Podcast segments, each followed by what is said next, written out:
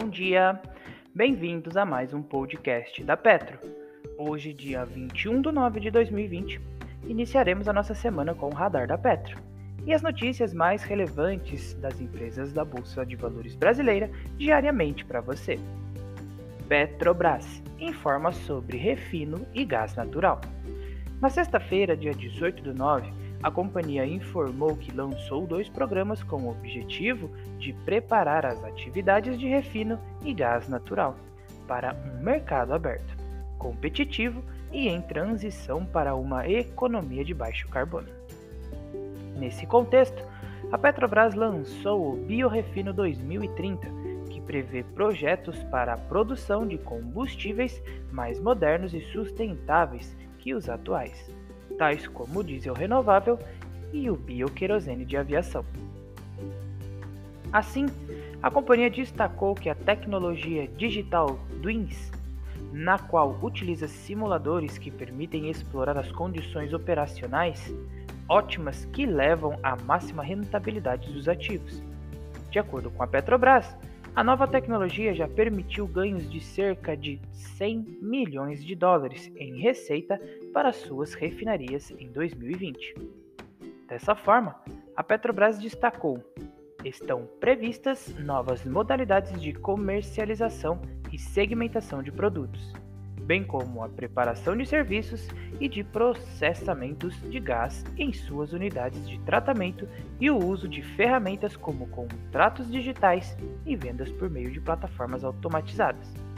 O objetivo é propiciar mais satisfação e fidelizar o cliente da Petrobras.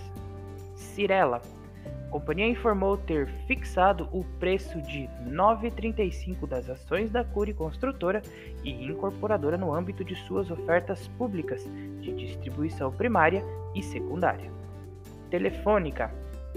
A companhia informou o pagamento de JCP no montante bruto de 650 milhões, que se descontado o imposto de renda resulta em um total líquido de 552 milhões de reais.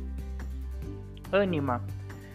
A companhia comunicou ter cancelado 3,5 milhões de ações de suas emissões que estavam mantidos em tesouraria.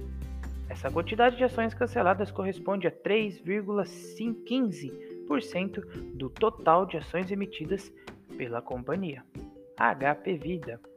A companhia informou ter celebrado dois instrumentos de compra e venda envolvendo a aquisição de ações participações acionárias de entidades de saúde na região centro-oeste do Brasil. Além disso, a companhia, por meio de sua subsidiária integral, Ultrassom Serviços Médicos, assinou o contrato para a aquisição de 100% do capital votante da empresa clínica Nossa Senhora Aparecida, Magazine Luiza. A companhia informou que realizará o desdobramento de suas ações na proporção de uma para quatro ações da mesma espécie. O objetivo da operação é oferecer um melhor patamar para a cotação de suas ações a fim de torná-las mais acessíveis aos investidores. Hermes Padini a companhia recebeu um comunicado da Dynamo International Gestão de Recursos afirmando que ações ordinárias de emissão da Hermes Padina foram alienadas. Com isso, as ações da Dynamo passam a corresponder 4,89% do total de ações da companhia. Suzano.